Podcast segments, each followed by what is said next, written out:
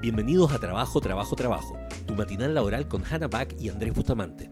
Descubre cada día consejos prácticos y tendencias sobre bienestar laboral, gestión del estrés y desempeño, para ser productivos sin pasarla mal. Hello, hello. Estamos comenzando el matinal laboral de hoy. A ver, vamos a hablar del estrés hoy día un poco, ¿ya? Eh, ¿Y por qué, por qué es tan importante hablar del estrés? El estrés es una respuesta que tenemos eh, desde el punto de vista neurológico y tenemos desde el punto de vista cerebral a cosas que de alguna forma nos complican.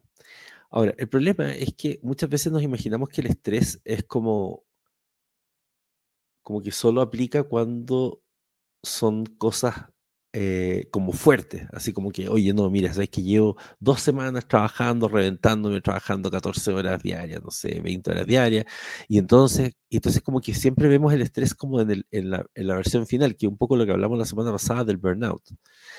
Eh, pero la verdad es que pequeñas cantidades de estrés sí nos hacen tomar decisiones eh, que no necesariamente son las mejores.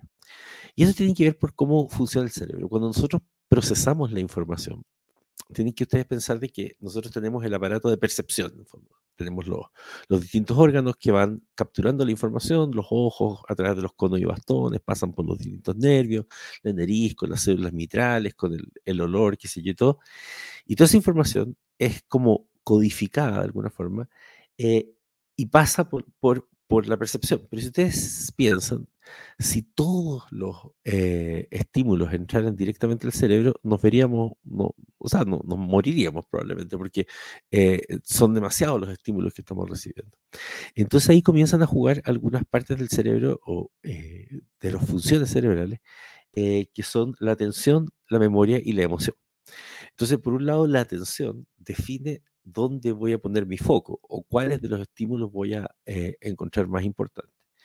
Después la memoria va a ir tomando algunos de estos estímulos y se va a dividir en dos partes la memoria. Va a haber una memoria a corto plazo que es la que nos va eh, haciendo recordar las cosas que van pasando momento a momento eh, y que es extremadamente importante, porque la memoria a corto plazo en el fondo son, eh, mientras yo voy escribiendo, voy haciendo cualquier cosa, voy recordando exactamente lo que está un poco antes y, y, tiene que ser de corto plazo porque si todo el rato estuviera en nuestra memoria, toda la memoria, sería como, eh, había, me acuerdo que había un caso del hombre elefante que recordaba todo al mismo tiempo y era como, era muy difícil de gestionar eso.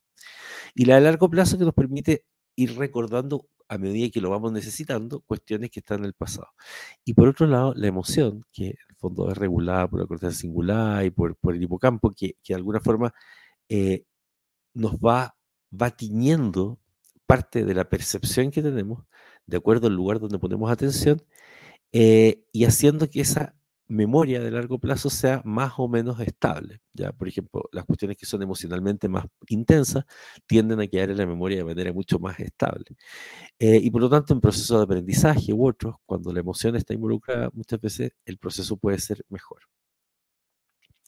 Ahora, toda esta información se procesa en el cerebro y eh, existe por un lado, un procesamiento que puede ser o serial o paralelo, eh, donde hay cosas que están ocurriendo al mismo tiempo, pero hay cuestiones donde, donde van en, serial. Por ejemplo, primero tenemos una, una, una, reacción de huida, ¿no es cierto? O, o qué sé yo, que es, que es la, la que nos permite hacer la primera focalización ante eventos que nos parecen peligrosos. Eh, después tenemos lo que es global o local, ¿no es cierto? O, o también lo que es bottom up o top down, que es como que cuando yo me guío por los pequeños eh, estímulos, por ejemplo, estoy leyendo un libro, voy viendo todas las palabras y luego veo el significado completo, o cuando hago actividades donde yo ya tengo más o menos la idea general y luego voy haciendo pequeñas actividades para lograr eso. De todo eso va surgiendo ¿no sé, lo que se llama la función ejecutiva del cerebro, que es la que entonces cuando toma toda esta información, la ordena y te dice, haz esto primero, esto segundo, esto tercero.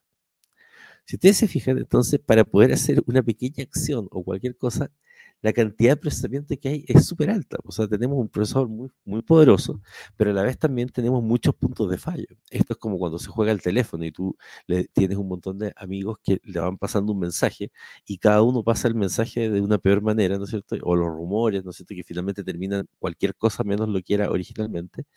Entonces empieza a pasar ese fenómeno. ¿Por qué les cuento todo esto? Que, es como ya, ¿y para qué nos habla de cómo funciona el cerebro? Porque entonces imagínense cómo el más mínimo estrés va a hacer que muchas de las decisiones que nosotros tomemos puedan ser eventualmente malas decisiones.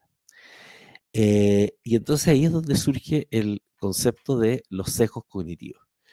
Y creo que los sesgos cognitivos son una, una, un área de la, de la, psicología cognitiva y también de lo que se llama la economía del comportamiento, eh, que es extremadamente interesante porque eh, nos muestra cómo podemos tomar decisiones muy malas a veces en el trabajo, eh, solamente porque em, distorsionamos la realidad de acuerdo a nuestros prejuicios, de acuerdo a las cosas que hemos pensado antes, y tenemos poca capacidad de darnos cuenta que estamos distorsionando la realidad eh, justamente por todos estos procesos que ocurren eh, y que yo les estaba comentando recién, y que cuando nos vemos sometidos a algún tipo de estrés, que puede ser hambre, puede ser que un jefe nos retó, puede ser que una persona que trabaja con nosotros nos retó, puede ser que un cliente está enojado, puede ser que, no sé, hacía mucho calor, podría ser que estoy poco eh, hidratado.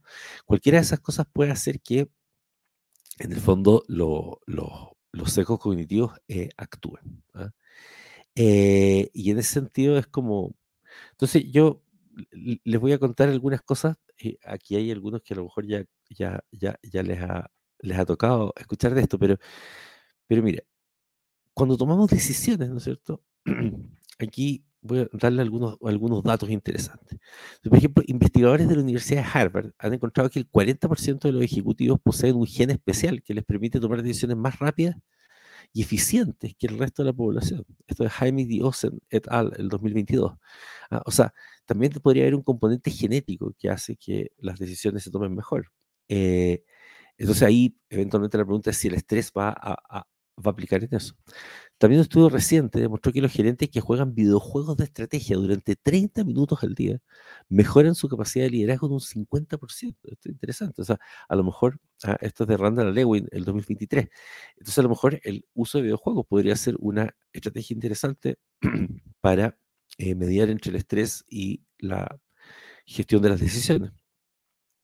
Por otro lado, la Universidad de Stanford indica que el 35% de los líderes empresariales muestran tendencias psicopáticas que pueden afectar negativamente la moral de los empleados. Es interesante, es Matus Ortega y Bass el 2022. O sea, y, claro, la pregunta es, bueno, ahí, ¿qué pasa con una persona con tendencias psicopáticas? Se estresa. Una persona con tendencias psicopáticas se estresa, podría tener un brote psicótico, por ejemplo, y eso podría ser muy peligroso. Entonces, una pequeña cosa podría generar, ¿no es cierto?, un tremendo problema. Y también un estudio del MIT, el 50% de las decisiones empresariales que, han sido tomadas por ejecutivos de alto nivel se basan en supersticiones o prácticas no científicas. Este es Vendel y el 2022. O sea, imagínense, el 50% de decisiones de ejecutivos tomadas por las runas, por el tarot, por la astrología. Entonces, se imaginan una, un ejecutivo sometido a estrés, por ejemplo, eh, podría decidir que eh, el curso de su empresa completa debería estar ya a través de alguna carta de tarot. Yo no tengo nada contra el tarot, yo veo el tarot, pero... Entonces, es, la pregunta es cómo podemos confiar en lo que pensamos, tomando en cuenta que todos estos procesos perceptivos, desde la percepción, la atención, ¿no es cierto?, la memoria, mediada por las emociones, pasadas por procesos de pensamiento, en el fondo, y, y de ahí nosotros pensamos. ¿ah? Y con todo lo que acabo de decir, podemos creer en lo que pensamos, podemos creer en lo que vemos, podemos creer en lo que escuchamos.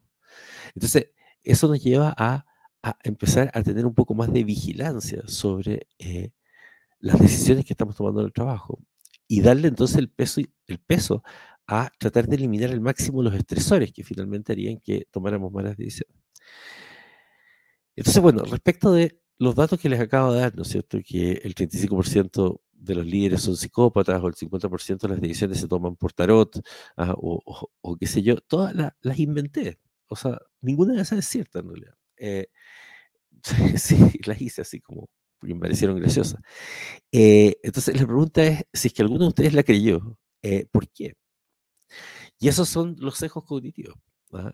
Hay un sesgo de autoridad. Yo les dije que era la Universidad Harvard, que era la Universidad Stanford, ¿ah? em, y además les dije, no sé, Matus Ortega y Baza 2022, di un montón de datos, di porcentajes, que esas cosas suenan súper realistas. ¿ah? Entonces se genera el sesgo de autoridad. Eh, se genera el sesgo de anclaje, que es como yo les doy una cifra. Entonces la cifra suena como muy realista. O el sesgo de confirmación, donde entonces eh, probablemente alguno de ustedes puede haber estado diciendo, oh, pero claro, si yo también había escuchado que los videojuegos servían para...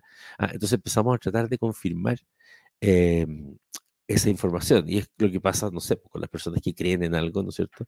Y luego empiezan a confirmar. Entonces, si se fijan, eso, solamente esos sesgos pueden ser eh, súper complicados, porque, por ejemplo, el sesgo confirmación, ah, amaneciste de mala, te tuviste un lunes que no te gustaba, ¿no es cierto? Ah, eh, y de pronto te convenciste de que eh, el equipo no quiere trabajar y entonces las personas empiezan en la reunión inicial, ¿no es cierto?, a decir algunas cosas y tú empiezas a interpretarlas todas como que no quiere trabajar. Entonces le dices, oye, pero es que parece que no quiere trabajar. Y lo que te conteste, empiezas a interpretarlo como eso. Pero en realidad nunca fue así. Esto es como cuando te toca un semáforo rojo y entonces dices, oye, me tocaron todos rojos. Y en el caso de que no estén sincronizados, generalmente no te tocan todos rojos. Estadísticamente te toca más o menos parecido. Pero tú ves solamente los rojos y eso es el sesgo de confirmación. Y esto es muy importante porque en el fondo a veces se cree que esto de, tener sesgos de, o de tomar, tener errores perceptuales o errores de procesamiento de la percepción, en realidad, eh, si eres una persona muy inteligente no te va a pasar. ¿ah? Eh, y que en el fondo, claro, es un tema de, tener autocontrol, autoconciencia, eh, y sobre todo creo que las personas más inteligentes justamente son las que más peligro tienen de caer en estas cosas, porque eh, están súper convencidos de que no pueden caer en eso. Pero la verdad es que no tiene que ver con la inteligencia ni con la formación. Tú puedes ser una persona con muy buena formación, con posgrados, etcétera, y aún así caer en un montón de engaños perceptuales de, eh, y estos sesgos cognitivos. Tiene una base neurocognitiva en el sentido de que tiene que ver con, con, por ejemplo, el sesgo de negatividad, que es tratar, que es generalmente ver todo como algo negativo, tiene que ver con un sesgo basado en las reacciones que tenemos instintivas, ¿no es cierto? el, el el fight or flight, ¿no es cierto? La pelea o la huida, ah, que, en el fondo nos servía adaptativamente cuando había eh, como tigres dientes de sable que nos perseguían y entonces, bueno, teníamos que huir. Eh, el problema es que se quedó en el cerebro eso y, en realidad hoy día no hay dientes de sable, sino que a veces eh, que el café no esté suficientemente caliente puede ser un estresor. Y esto es interesante porque en el fondo los estresores son finalmente los que más van a distorsionar la realidad. Y dado que el, mecanismo innato, ¿no es cierto?, es algo tan primitivo, asociado, ¿no es cierto?, a escapar de animales salvajes, eh, pasa que pequeñas cosas, nuevamente, como que el café no funcione, la cafetera esté mala o qué sé yo, el baño esté ocupado, eh, pueden gatillar esto y hacer que se nos distorsione profundamente la percepción de la realidad. El problema es que, si bien los sesgos afectan decisiones que son personales, cuando ustedes trabajan en empresas o en organizaciones, esas decisiones pueden impactar a otros, pueden impactar a tus compañeros, pueden impactar a la gente que trabaja para ti. Y pueden impactar a la empresa entera. Si es que una de las decisiones que tomo, por ejemplo, es vender o comprar algo basado en un sesgo de confirmación simplemente porque el café estaba malo en la mañana. Eh, así que bueno, ahí les invito a los que estén conectados que compartan experiencia a medida que les voy a ir contando un poco acerca de eh, los sesgos cognitivos. Entonces, eh, el tema de hoy van a ser entonces los sesgos cognitivos y el estrés. ¿ya? Tal vez no vamos a profundizar tanto en el estrés como, como concepto, sino que como el estrés, en el fondo, o cualquier estresor puede aumentar o empeorar, ¿no es cierto?, nuestra relación con los sesgos cognitivos. ¿ya? Eh, y los sesgos tienen que ver con una forma que es automática e inconsciente de filtrar eh, y procesar la información. Y como les decía, está este proceso en el cual tenemos la realidad, la filtramos a través de la atención, la memoria, la emoción. Esa información se va a nuestro cerebro, ahí nosotros la procesamos de forma automática, serial, etcétera, y surge, ¿no es cierto?, la, la función ejecutiva después de todos esos procesos. ¿Ya? Eh, entonces, nosotros, nuestro cerebro siempre está pensando en lo que se llama la economía cognitiva o ahorrar, en el fondo, como, porque tenemos recursos limitados para procesar información. Entonces, cualquier forma que podamos ahorrar procesamiento, el cerebro la toma feliz. ¿ah? Em, entonces, bueno, los sesgos surgen de la psicología cognitivo-conductual, eh, también mezcla cosas de la cognitiva social, etcétera, de las neurociencias, etcétera. Eh, entonces, por lo tanto, es lo que nos hace no ser objetivos. O sea, cuando nosotros decimos, mira, déjame ser súper objetivo contigo, lo siento, pero es difícil que sean súper objetivos. O sea, no, hay mucha posibilidad. Entonces, el cerebro busca, como les decía, la eficiencia. ¿ya? Eh, entonces, tenemos, ¿no es cierto?, un área que es la amígdala, por ejemplo, que, que, regula parte de las emociones. Eh, tenemos la corteza prefrontal, que, que, es la parte racional, ¿no es cierto?, porque esa surge como después, o sea, desde el punto de vista serial, podríamos decir. Primero, em, yo tengo un cego con autómata, creo que dicen cosas cuerdas, gracias. Eh, tenemos el sistema límbico, ¿no es cierto?, donde está, por un lado, la memoria, en el hipocampo está la memoria a largo plazo, sobre todo, está la gestión de las emociones. También hay otras áreas como la corteza singular que permite también la gestión o el control emocional.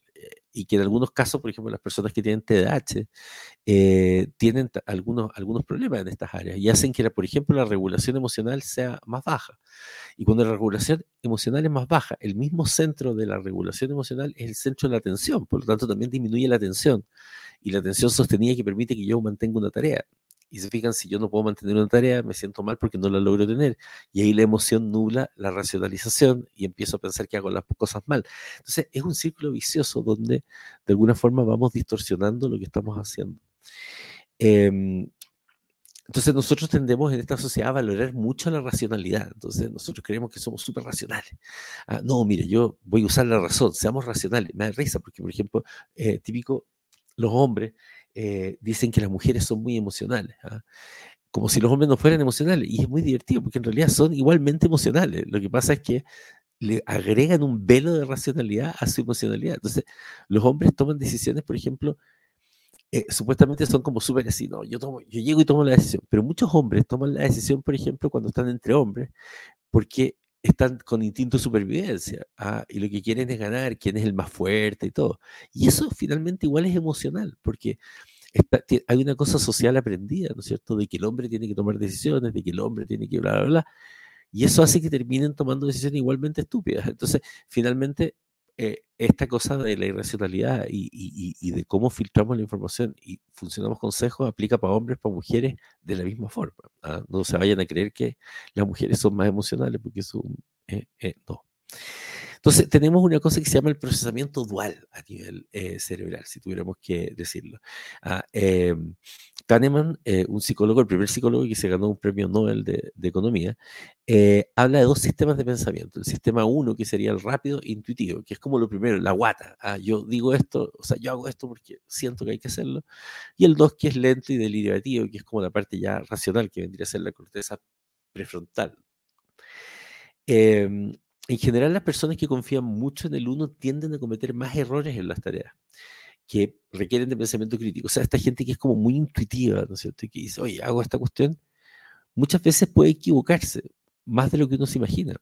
Ahora, lo que pasa es que la mayoría de los éxitos que tiene tienden a ser buenos, porque obviamente que lo que se llama como el educated guess, ¿no es cierto? O la guata experta, a esa persona que lleva muchos años, obviamente que va a tender a equivocarse menos, porque está mezclando un poco lo que es la memoria de largo plazo, las experiencias pasadas con los errores pasados, junto con el instinto. Por lo tanto, diríamos que hay un proceso de procesamiento serial, donde primero proceso con el instinto y luego le agrego igual una revisión desde mi memoria, que es mejor. Pero cuando no, no es una persona experta, hay muchas más posibilidades, ¿no es cierto?, de, eh, de que actúe de esa forma. Entonces, eh, entender eso permite gestionarse un poco más. Acá alguien dice, ¿no es cierto? Yo no sé si es sesgo o probabilidad estadística. Hay personas que históricamente han actuado de una cierta manera y creo que van a seguir haciendo lo mismo. Sí, hay veces en que efectivamente las personas tienden a actuar por sus propios sesgos. O sea, la otra persona que está frente a ti tiene sus propios sesgos. Por lo tanto, esa persona va a tender a actuar de una determinada manera porque tiene esos sesgos. Eh, y eso los tiene bastante metidos dentro. Entonces, efectivamente va a tender a actuar de esa manera. Eh, por lo tanto, tu predicción no necesariamente va a ser eh, un sesgo. Sin embargo, va a ser un sesgo en, la medida en la cual tú te guíes solamente por eso. ¿ah? Eh, entonces, la pregunta es, bueno, si tú sientes que esa persona actúa de una determinada manera, bueno, ¿cómo, cómo trabajas entonces ahora tú en la comunicación con esa persona para ver cuál es el sesgo que hay detrás de esa persona para actuar siempre de esa manera? Hay que recordar que somos todos sistemas cerrados, en el sentido de que no podemos influir 100% en el otro sistema. Tenemos que ver qué gatillantes o qué cuestiones hay en mi forma de actuar que hacen que la otra persona que tiene sus propios sesgos actúe de una determinada manera siempre. si hay algo que yo puedo hacer para cambiar eso, es un tema interesante. Em, entonces, bueno, la, en general, mientras más estrés tenemos, ¿ya? Eh, si es una situación, por ejemplo, preocupante, si es una situación en la que estoy asustado, si es una situación, en fin, eh, aumenta la emocionalidad de nuestras reacciones, creyendo nosotros que estamos siendo racionales. Y esto es súper importante porque, eh, en el fondo, tenemos el estrés, somos más emocionales, pero nos negamos a nosotros mismos que estamos siendo emocionales. Y peor aún, esa decisión emocional que tomamos, tratamos de ser consistentes con ella, porque si no quedaríamos como irracionales, como en el fondo la sociedad hoy día castiga la irracionalidad y la emocionalidad, entonces vamos a tomar una decisión que es mala, pero la vamos a tratar de defender hasta el final, o sea, vamos a aplicar varios sesgos, el sesgo X que haga que tomamos una decisión mala y el de confirmación que vamos a usar para tratar de justificar esa acción. Eh, entonces, lo que ocurre, por ejemplo, es que aparece la versión a la pérdida, ¿no es cierto? O, el efecto de dotación. ¿Y qué es la versión a la pérdida? Que es como, no quiero perder algo. A lo mejor eh, tener ese algo me hace daño, pero, pero estoy dispuesto a tenerlo. Entonces, por ejemplo, no sé, eh, no sé, un CEO rechaza una oferta súper bacán para que le compren la empresa, pero eh, tiene apego emocional a, la empresa. Y entonces, o, no vende algo, no vende unas maquinarias que están generándoles pérdidas, eh, pero pucha, fue tan difícil el proceso de compra de esas máquinas y le recuerda todo el proceso que tuvo que pasar, que emocionalmente está como atachado a las máquinas. Créanme que esto pasa. Eh, si esa persona está estresada y le llega una tremenda oferta, hay una, hay una mayor probabilidad de que tenga este, esta versión a la pérdida y termine no vendiendo, lo cual sería una mala decisión para la empresa. Em, o, por ejemplo, tomar decisiones de inversión o compras ¿ah? eh, sin analizar los riesgos, simplemente porque eh, está con estrés emocional. Entonces, se fijan, eh, el, estrés empieza a transformarse en algo bastante más complejo cuando se trata de tomar decisiones en tu trabajo o tomar decisiones para tu empresa. Em, entonces, bueno, cuando, cuando nosotros tomamos decisiones y, y, bajamos la carga emocional, recién puede entrar, ¿no es cierto?, la corteza prefrontal, que vendría a ser el procesamiento lento, a hacer planificación, razonamiento, control de impulsos, ¿no es cierto? Que es cuando eh, yo tomo decisiones complejas. Eh, entonces, bueno, por ejemplo, ¿no es cierto? Eh, ahí entonces pasa este fenómeno de que tengo una negociación, estoy bajo estrés, voy a tomar una decisión emocional, pero paro un poco y digo, ya, a ver, espera, voy a analizar los hechos. Y en ese momento en que tomo la decisión de parar, tomo la información de mejor manera. Entonces, nuevamente, el estrés va a afectar en que nosotros tengamos esto. Por ejemplo, cuando estamos estresados, podemos tener más cortisol. Y el cortisol, que es la, droga del estrés en el fondo, va a hacer que tomemos estas malas decisiones. Ah, em, y creo que demora como 7 segundos en irse el cortisol. Por lo tanto, en general, una, una buena opción cuando uno está con algún nivel de estrés es que no tomes ninguna decisión, ni digas ninguna palabra. Ojo, o sea, la respuesta que tú vas a tener en una conversación cuando estás con algo de estrés trata de contar hasta siete antes de responder. Eso va a ayudar a que tomes una decisión más consciente de lo que diga y no termines diciendo algo de lo cual te vas a arrepentir. Hay que recordar que una cosa que uno diga mal o que uno diga después, arrepentirse no es tan fácil, ¿eh? porque, porque uno, uno, uno puede llegar y decir, oye, disculpa que te dije eso, que fue muy fuerte y todo. Pero recuerden que las personas se pueden olvidar de lo que uno dice, pero no de cómo los hizo sentir que es lo que decía la Maya Ingelow, que le encuentro toda la razón. Ah, entonces, por eso hay que ser muy cuidadoso, porque las organizaciones también, esas cosas que uno dice por descontrol emocional, se transforman en un efecto halo o en un efecto, ¿no es cierto?, que va a generar un nuevo sesgo cognitivo. Es decir, si yo voy y le digo una cuestión súper dura a la persona, eh, en el fondo la persona se va a acordar para siempre de eso. Tú podéis cambiar después, ser simpático y todo el asunto, pero ahí va a pasar, por ejemplo, eh, ese sesgo que cuando tú me dices, por ejemplo, será sesgo o será algo estadístico que la persona actúa de una determinada manera, tal vez si la persona te hirió, después cualquier cosa que haga te va a sonar como que esa persona actúa de forma hiriente y a lo mejor esa persona en realidad dice las cosas de forma normal, pero tu cerebro ya se acostumbró a interpretarlo como hiriente. Entonces, por eso uno tiene que tener mucho cuidado eh, en lo que dice. Y por eso entonces uno tiene que frenar, porque mientras más estrés tiene, más posibilidades tiene de decir cosas que después se va a arrepentir. Y ahí existe un concepto bien interesante que se llama el secuestro de la amígdala, que me gusta el, nombre porque es como, es como gracioso. ¿ah? Eh, la amígdala, ¿no es cierto?, es lo que, una parte del cerebro muy importante para, procesar el miedo o la ira, por ejemplo. ¿ah? Eh, entonces, el secuestro de la amígdala ocurre cuando tengo una respuesta que es súper emocional y súper intensa y, y entonces dejo de razonar. Y normalmente lo que ocurre ahí es que ocurren las discusiones. Entonces tú ves a estas personas que están discutiendo y que, y que empieza a escalar la discusión y se empiezan a enojar. Hay que parar las discusiones cuando la gente se empieza a enojar. Hay que pararlas, punto, porque la mayoría de lo que ocurra en esa discusión no va a tener ningún sentido y va a ser irracional. O sea, de acuerdo a todo lo que le he dicho, imagino que ya habrá entendido que somos muy poco razonables. ¿ah? Entonces van a estar distorsionando. Y ahí lo terrible, ¿no es cierto? Por ejemplo, no sé, eh, un gerente recibe una crítica súper inesperada en una reunión ¿ah?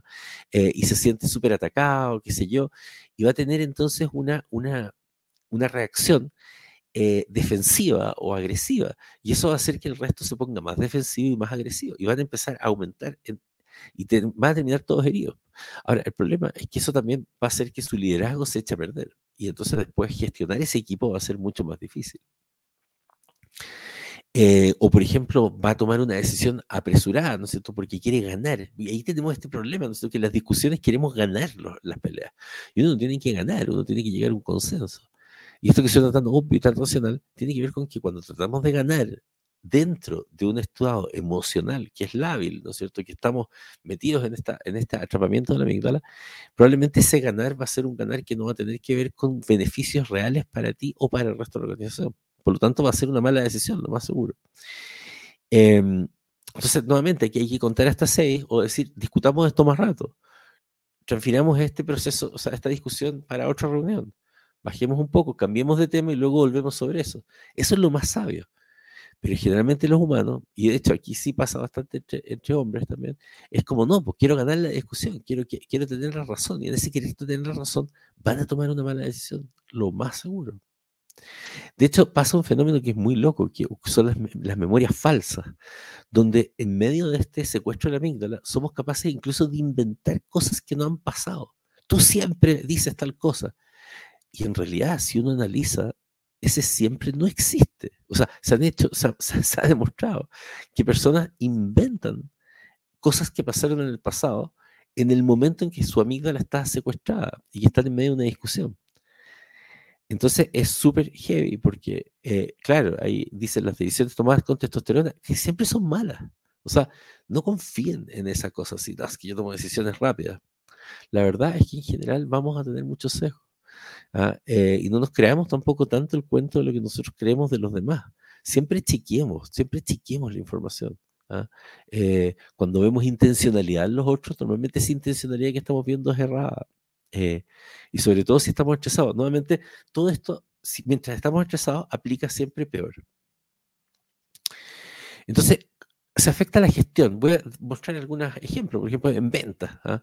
Eh, el exceso de optimismo, por ejemplo, podría sobreestimar la demanda de un nuevo producto. Aquí tenemos, por ejemplo, los emprendedores ¿ah? que de pronto eh, se ponen súper optimistas respecto a sus productos, que lo encuentran geniales, y en realidad después nadie le interesa el producto. Eh, y entonces, claro, había que definir y definir. Es como choro, ¿ah? es, como, es como chorito tomar decisiones rápido, pero en realidad va a tomar probablemente una decisión estúpida. Em, entonces, el, el sesgo de optimismo, ¿no es cierto? No, esto va a funcionar muy bien. Y está bien, hay que ser optimista. Por supuesto que nosotros creemos en el optimismo. Vamos a hablar probablemente un programa entero acerca del optimismo, la gratitud y todas esas cosas bondadosas o buenas, eh, moral o socialmente consideradas como buenas.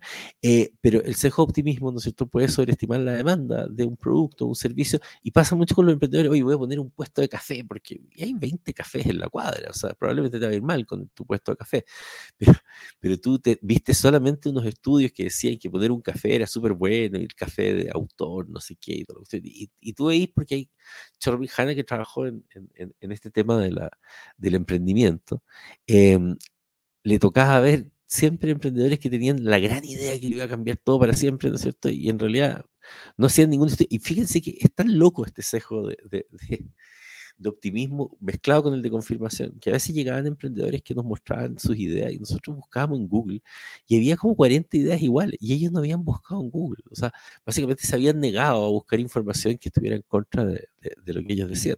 Entonces, esto con estrés es peor. Entonces, nuevamente, siempre imagínense lo que, cómo va a aplicar. Por ejemplo, en finanzas, ah, pueden tener una actitud muy conservadora en inversiones porque tienen aversión al riesgo, por ejemplo.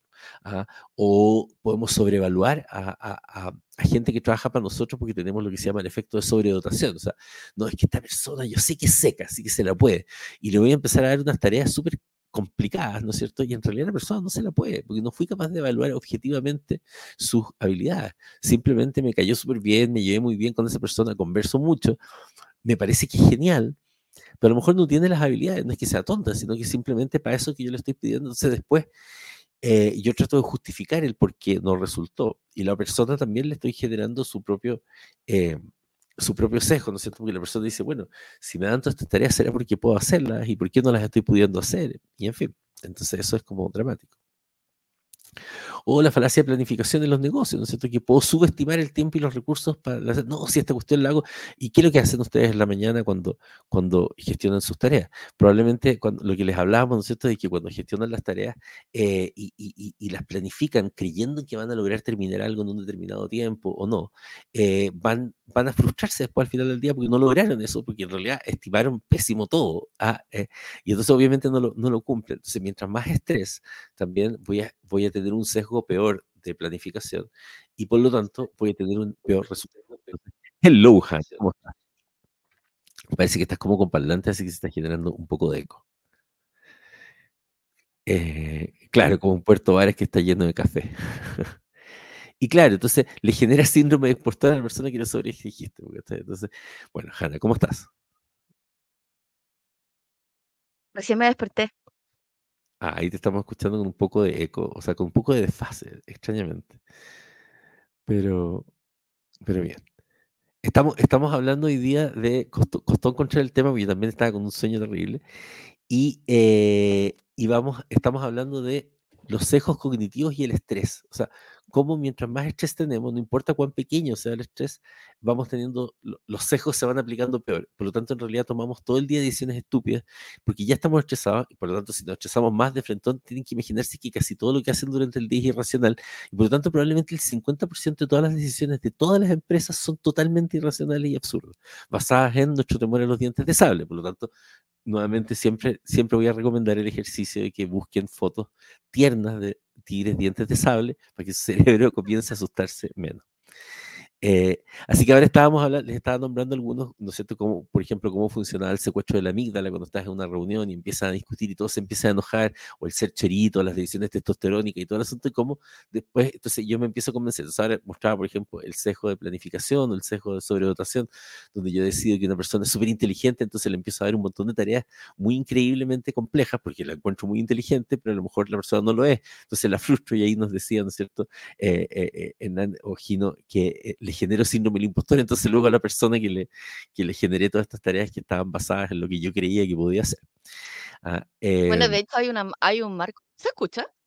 sí, se escucha, sí se escucha. Hay un marco, o sea, a ver, el estrés puede, el estrés es ambiental en el sentido de que uno lo percibe en el ambiente, o sea, es un factor que existe, o sea, es una intervención, un evento que ocurre, básicamente. Claro. Em, pero el estrés per se, que es como básicamente el evento, el evento perturbador, es creado en uno. Claro. Y eso es como, es algo como, o sea, ¿es estresante o me estresa? Y creo que hay que hacer una diferenciación entre esos dos.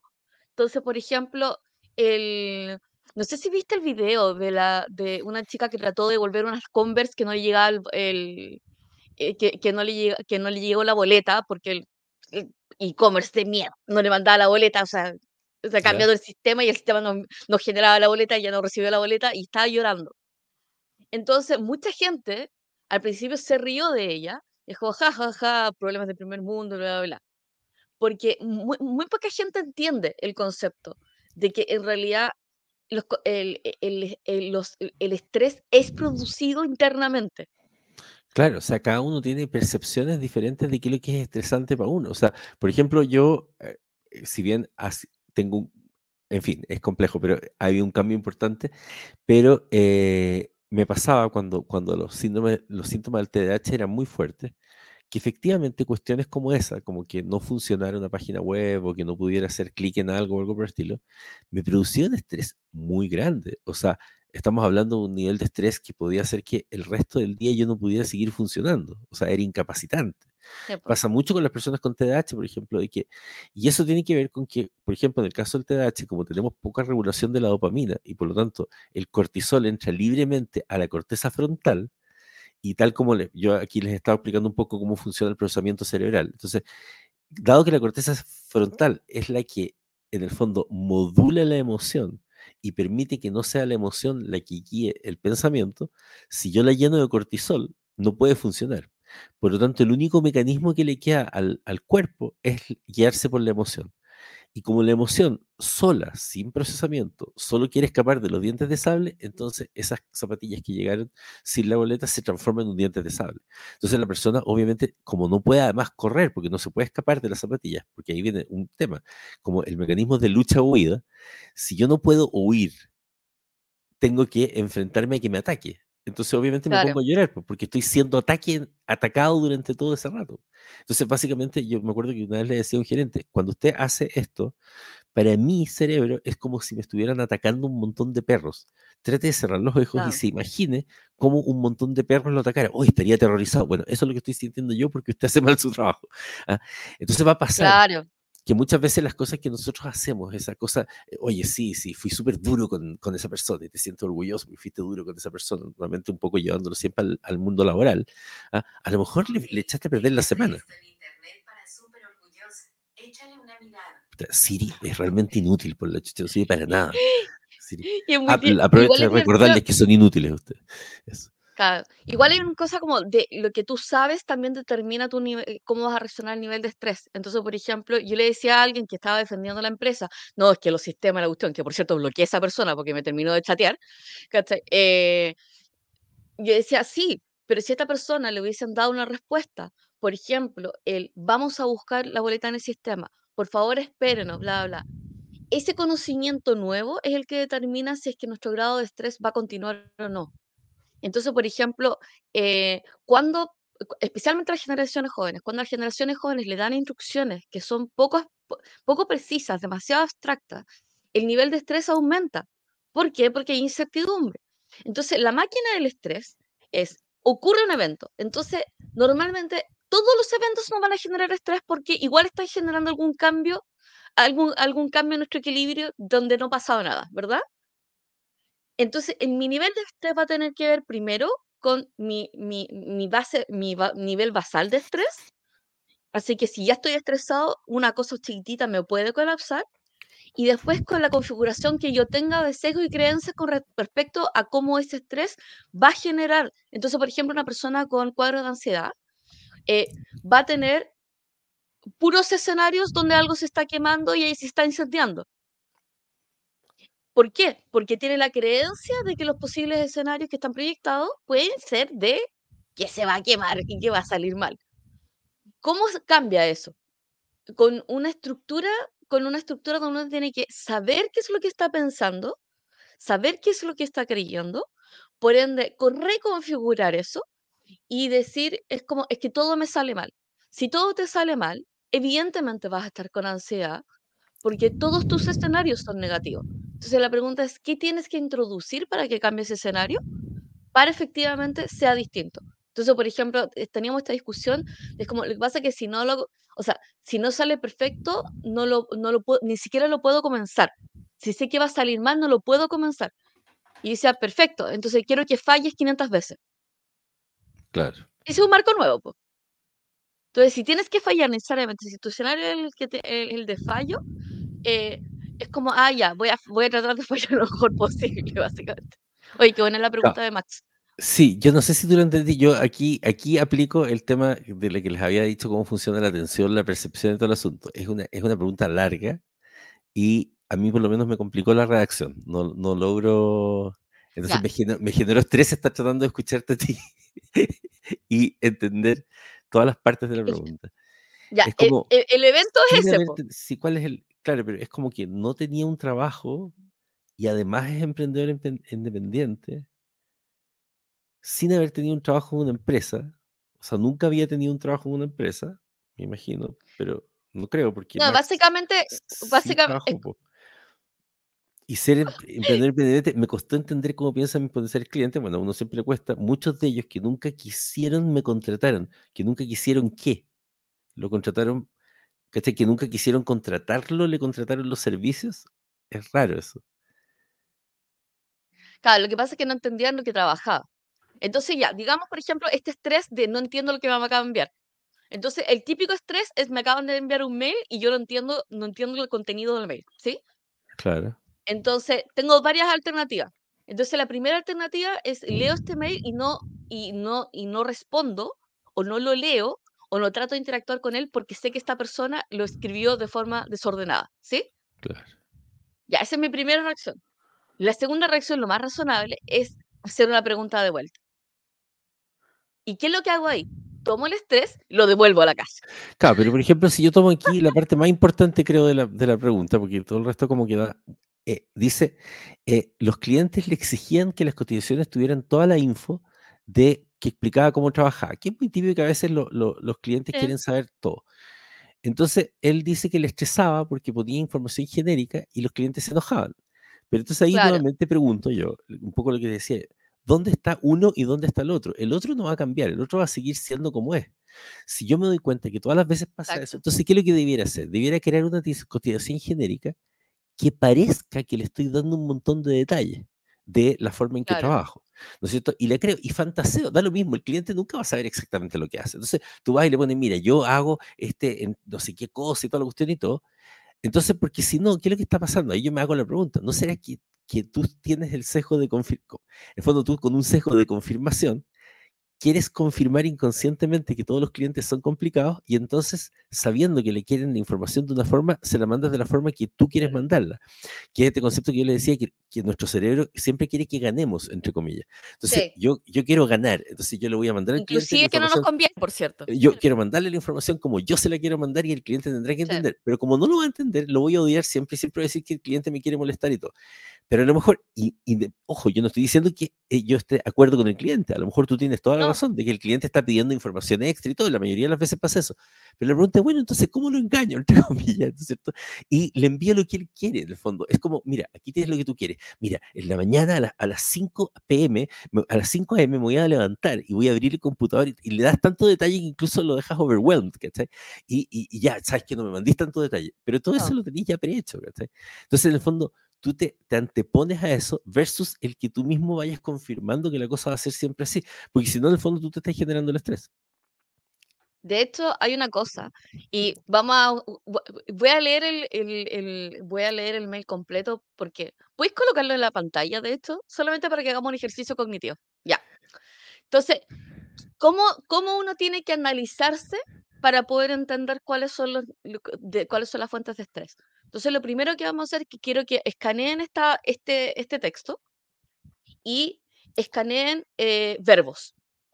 Claro, de hecho lo voy a leer porque hay gente que nos escucha, como es un podcast. Claro. Entonces, aquí alguien que está en el público nos mandó un, el siguiente texto que voy a leer, ¿ya? Y quiero que todos lo analicen porque también tiene que ver con, lo importante que es cómo comunicamos para que las otras personas nos entiendan, ¿ya? Entonces aquí dice, sin haber tenido un trabajo en una empresa y ser emprendedor independiente, me costó entender... Stop, stop. Sin haber tenido un trabajo en una empresa independiente y ser emprendedor independiente, eso es una condición, ¿sí? Claro. Estoy estableciendo desde dónde estoy leyendo esto. Después, ¿puedes seguir? Después, me costó entender cómo piensan mis potenciales clientes. Ese es mi problema, estructura de problema. Ya que soy esto, no entiendo esto. Muchos de ellos que nunca quisieron me contrataron, pero querían los servicios que hacía de comunicaciones y business development, me exigían que cotizaciones tuvieran toda info que explicaba cómo trabajaba. Entonces ahí tenemos una estructura muchos de ellos que nunca quisieron, o sea, básicamente partimos con una sensación y emoción de rechazo, pero que querían los servicios, O sea, querían lo que yo quería, pero no, que, no me querían a mí. Pero igual me contrataron. Claro. O sea, ese es el setting que estoy, que estoy escribiendo acá. Y me exigían, o sea, básicamente hay una responsabilidad que yo no quiero cumplir, que algo, específicamente el problema está en las cotizaciones, tenía un problema. Y ahí el texto dice, obviamente iba información genérica y se enojaban. Entonces, el diagnóstico es que iba información demasiado genérica y ellos querían algo más específico y se enojaban. Pero no, pero, no, no la selección de palabras, obviamente, o sea, es evidente que ese es el problema y no otro. Claro. A nivel de seco cognitivo es yo determino que es porque yo soy independiente y ya que no sé hacer esto, me cuesta así que hay esfuerzo en que yo pueda entenderlos, considerando que si ustedes ven este texto, en realidad esta persona ya lo entendió. O sea, entendió que esta persona ya sabe, persona genérica. Entonces, entonces, claro, lo que pasa, y ahora, si le pasa una y otra vez, quiere decir que todas, veces, todas las veces hace la acción que sabe que le van a, que, que, va a estar en contra de sí mismo. Entonces se estresaban, ellos se estresaban, no, no, sabemos, porque a lo mejor simplemente lo disfrutaban, no. sé, y trataban mal, o sea, lo trataban mal, me imagino que a él. Por mi parte, igual me estresaba y me afectaban en el desempeño y estado.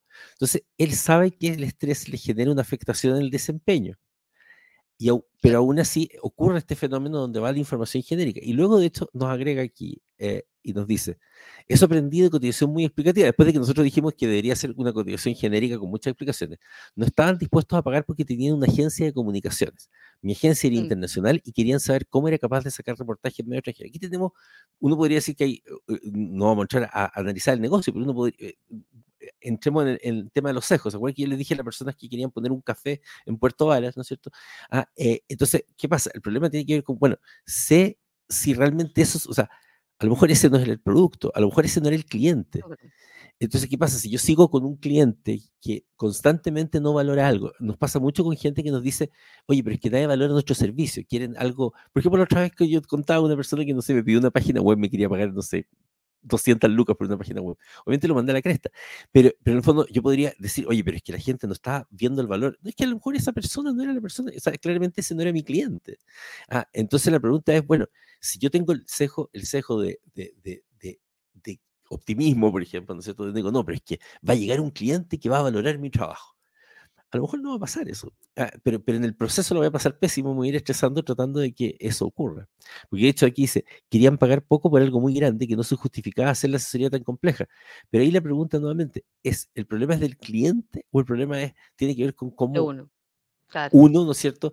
Eh, eh, eh, claro, toma ese, eso. Entonces, ¿qué pasa? Tú te empiezas a convencer y obviamente si además estás estresado porque ya te han pasado otras cosas y todo, tu cerebro va a querer ahorrar y la forma de ahorrar de tu cerebro es tratar de llevar todo lo que se llama el locus de control externo.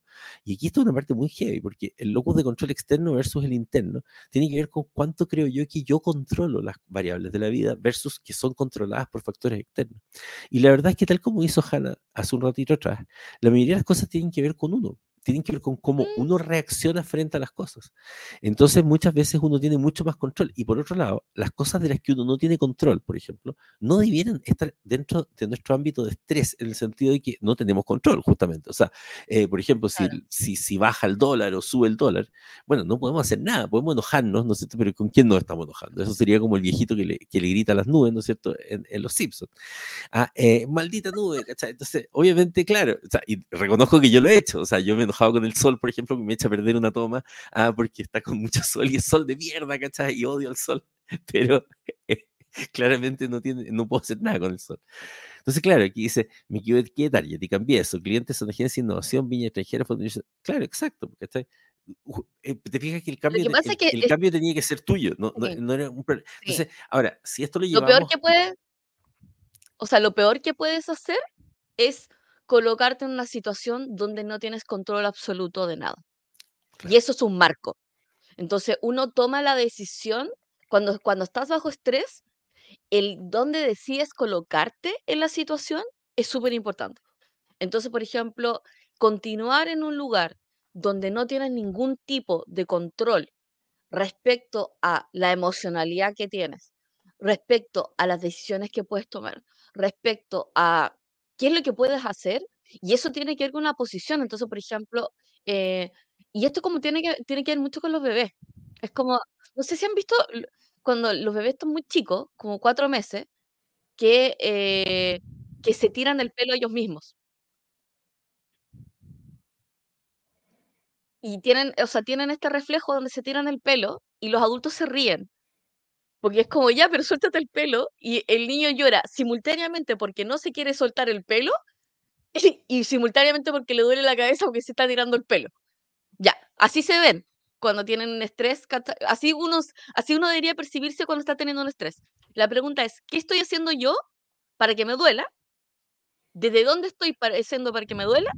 ¿Y qué puedo hacer yo en los próximos cinco minutos para que me deje de doler.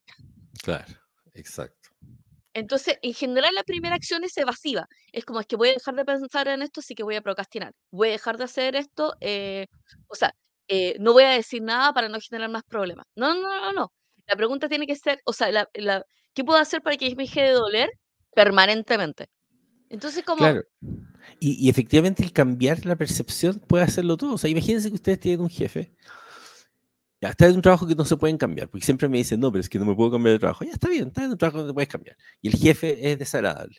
Tienes dos opciones, pasarla mal todo el rato y además creer que siempre está en contra tuya y asumir que todo lo que dice es malintencionado.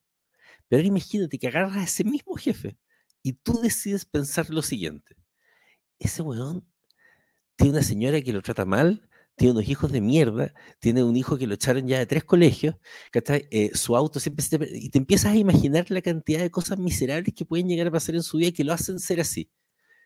Y de pronto empiezas a, cada vez que él te habla, ¿no es cierto? Y te dice una estupidez, dice, puta que la debe estar pasando mal para decirme esa cuestión. Y empieza a casi a tener compasión por él. Seguramente te va a disminuir el estrés porque vas a dejar de imaginarte que están en contra tuya o que realmente quieren destruirte a ti y pasar a decir este pobre tipo que la pasa tan mal, bueno, en fin, le voy a aguantar su estupidez porque en realidad es el único momento bueno que tiene en el día, ¿cachai? Que es, decirme una pesadez a mí, porque entonces le contestas con una sonrisa diciendo, bueno, por lo menos le mejoré el día y te transformas en una persona bondadosa incluso y tú mismo te dices, mi buena acción del día fue tolerar a este imbécil y pasaste de una víctima a la que huevean todo el día. Y tienes que dejar de decir que es imbécil. Sí, bueno, sería ideal. Pero eh, porque ahí generas tú mismo el sesgo de confirmación, porque en el fondo cualquier cosa, decisión que tomes va a un imbécil, evidentemente todo lo que hace es imbécil. Sí, exacto, sí. Por tanto, creencias, determinan acciones. Exacto. Entonces, por ejemplo, cuando tienen, cuando tienen la pelea, pregunten qué están asumiendo, qué están asumiendo que está sucediendo de parte de la otra persona. ¿Están asumiendo buena fe? ¿Están asumiendo mala fe? O sea, esa estructura es finalmente la que genera el estrés. Es como el estrés de pensar de que esto va a ser para siempre. ¿De verdad va a ser para siempre? ¿Y qué pasa si cierra la empresa? Cerró la empresa, po. no puede ser para siempre. O sea, es como. Y hay un montón. Y, creo y creo que eh, este es como el ejercicio que yo ocupo para poder. Em, para poder parar esto. Y no es que no considere que, o sea, y no es que considere que sea malo percibir las emociones. Creo que la primera vez que te sucede esto deberías sentirlo absolutamente en vez de ser ese adulto desagradable que dice, pero ¿por qué sientes eso? deberías sentirlo a full. Deberías no hacer acciones evasivas y deberías sentarte a sentir. Esa es como mi, mi, recomendación cuando nosotros tenemos eventos que son traumáticos, ¿sí?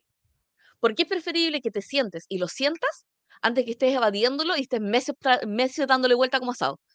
Claro. Entonces, ¿cuándo va ocurriendo esto? ¿Cuándo va ocurriendo este, este, e, e, este cuando ocurrió este PFN, ¿no? Tú te sientes y lo sientas.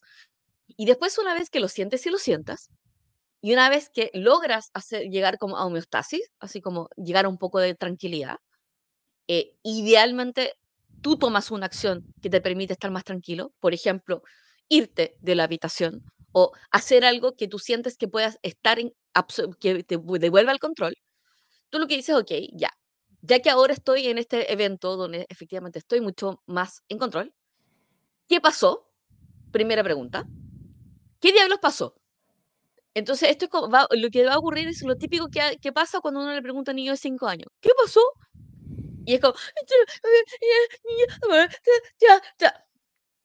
¿Te puedes comunicar? No. Vas a tener que esperar hasta que sí puedas relatarlo relatártelo a ti mismo. ¿Sí? Ni siquiera contártelo a otra persona. Relatártelo a mismo. Entonces, el qué pasó es en la secuencia de eventos. Entonces, si puedes, escríbelo. Para eso sirve el journaling, de hecho. Eh, y lo escribí y cuando lo escribas, detecta esto, detecta qué cosas son creencias, creo, siento, bla, bla, bla, qué cosas son hechos, qué es lo que sí pasó, es como me dejaron sin comida, bla, bla, bla, bla, bla, y cuestionate algo.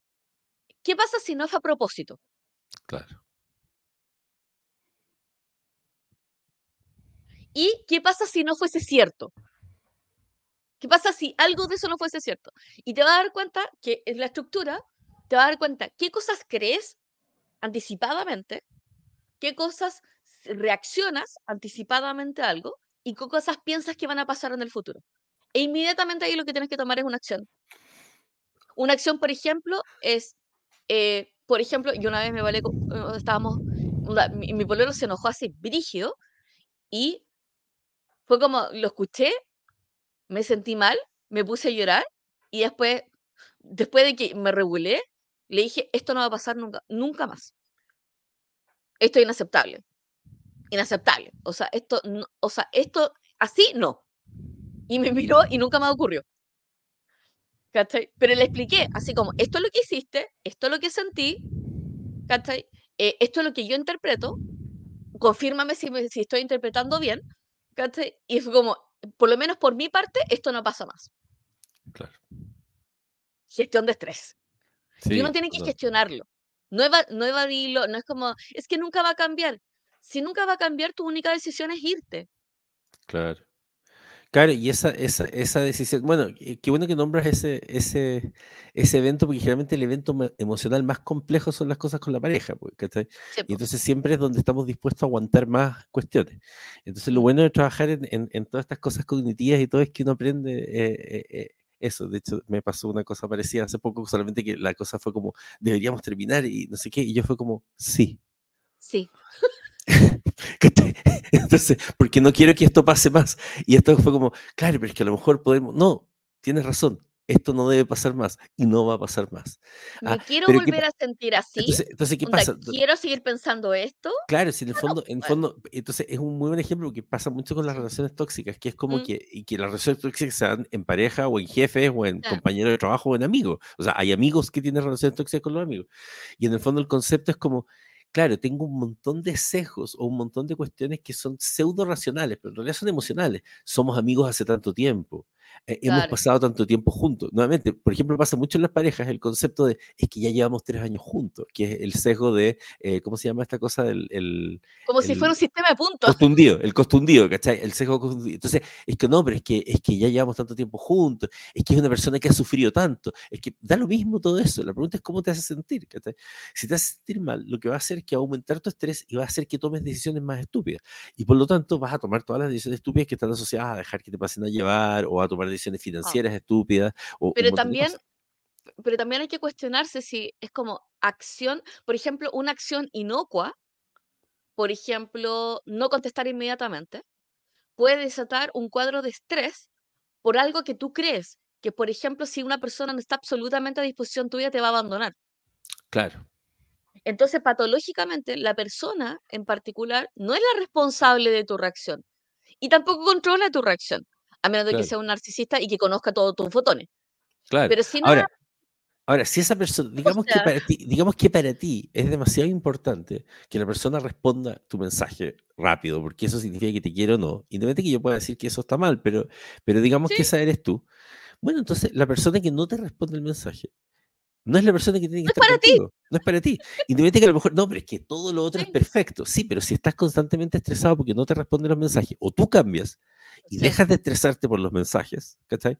Y a lo mejor llegas a un acuerdo y le dices, puedes dejar puesto un sistema automático que me manda un mensaje diciendo te respondo luego y así te sientes cerebralmente que te respondió y llegan a un acuerdo los dos. Pero si tú, no, pero es que la persona tiene, si me quiere, va a hacer ese cambio. No, Olvídate esa cuestión de que si te quiere va a hacer un cambio, ¿cachai?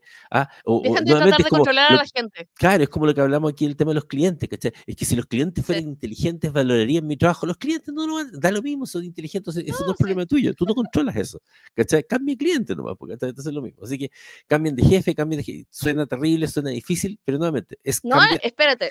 Cambias de entorno o cambia tu cerebro respecto a las cosas. Sí, hay un acto evasivo que es como, está constantemente, pasa algo y, y, te, y te vas, ¿sí? Entonces yo, yo soy esa persona. Es como pasa algo y yo me voy. Y en algún momento yo dije, no puede ser que me siga yendo. Y tuve que tomar la decisión de por qué me voy. O sea, ¿qué es la sensación que hace que, qué hace la sensación que la satisfacción esté en irse y no quedarse? Y hay que hacerse esas preguntas. No puede Claro. ser, o sea, si tienes una fuente de estrés que siempre tiene la misma forma y tiene el mismo sabor y algunas veces tiene la misma cara, el tema está en ti. O sea, Claro. tienes que detenerte a preguntarte por qué te genera tanto estrés. O sea, y el por qué puede ser importante, pero para mí, para mí mucho más importante es qué es el activador que me genera estrés y qué puedo hacer que está bajo mi control, que sí puedo hacer. Entonces, si eres de esas personas que se enojan, la pregunta es, ¿por qué te enojas? Y yo una vez ah, me senté a hablar con una persona que era realmente enojona y le pregunté, es como, ¿tú te enojas? No porque la persona te haya hecho algo, sino porque piensa que a la otra persona no le importa. Y esa es una percepción tuya. Es tu percepción de que a la otra persona no le importa y que nunca se fijan en ti y que no eres lo más importante de la mesa. Y esa percepción viene de tus padres, que son los dos narcisistas. Claro.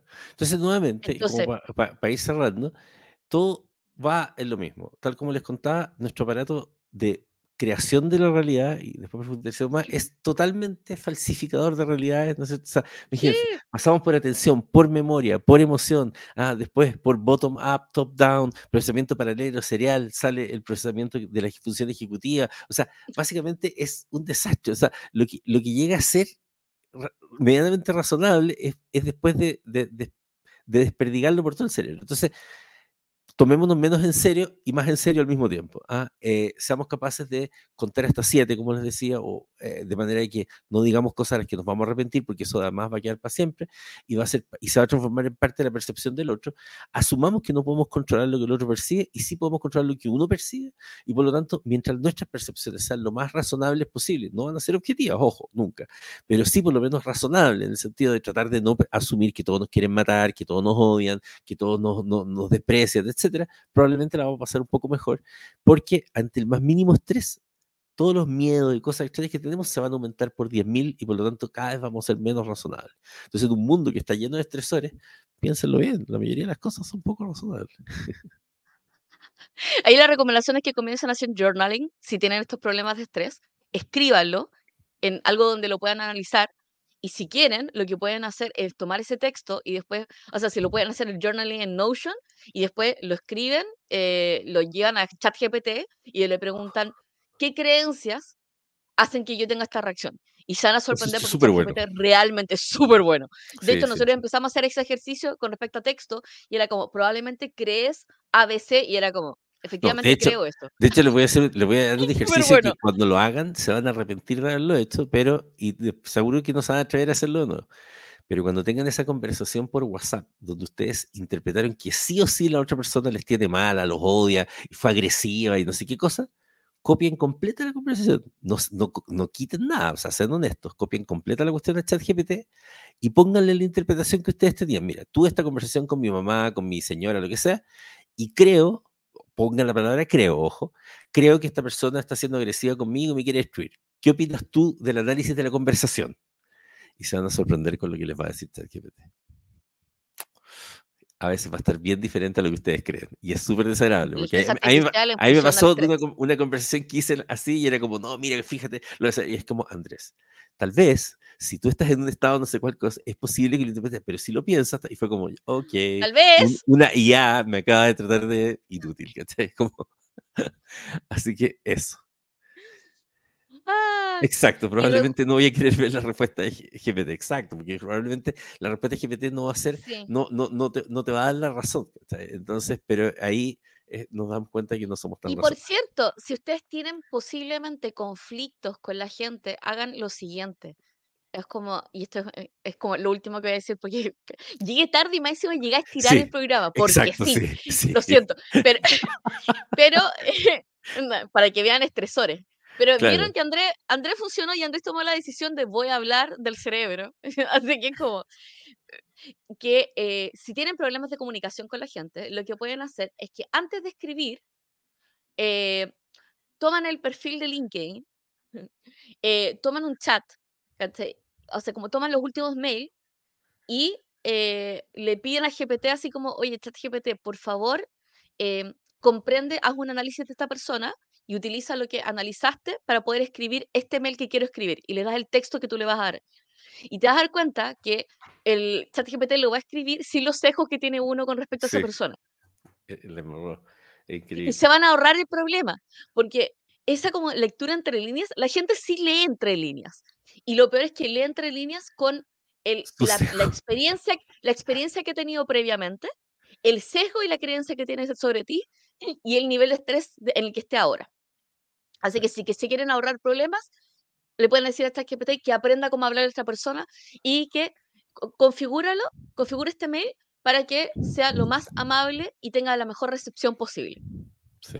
Creo que vamos a tener que hacer un capítulo especial, me gusta, de, para, para que Sí. conozcan el concepto de Human Enhancement by GPT. O sea, cómo puede Sí. ser un mejor trabajador y un mejor humano usando GPT. Yo creo que ese va a ser el, el siguiente, para que estén preparados.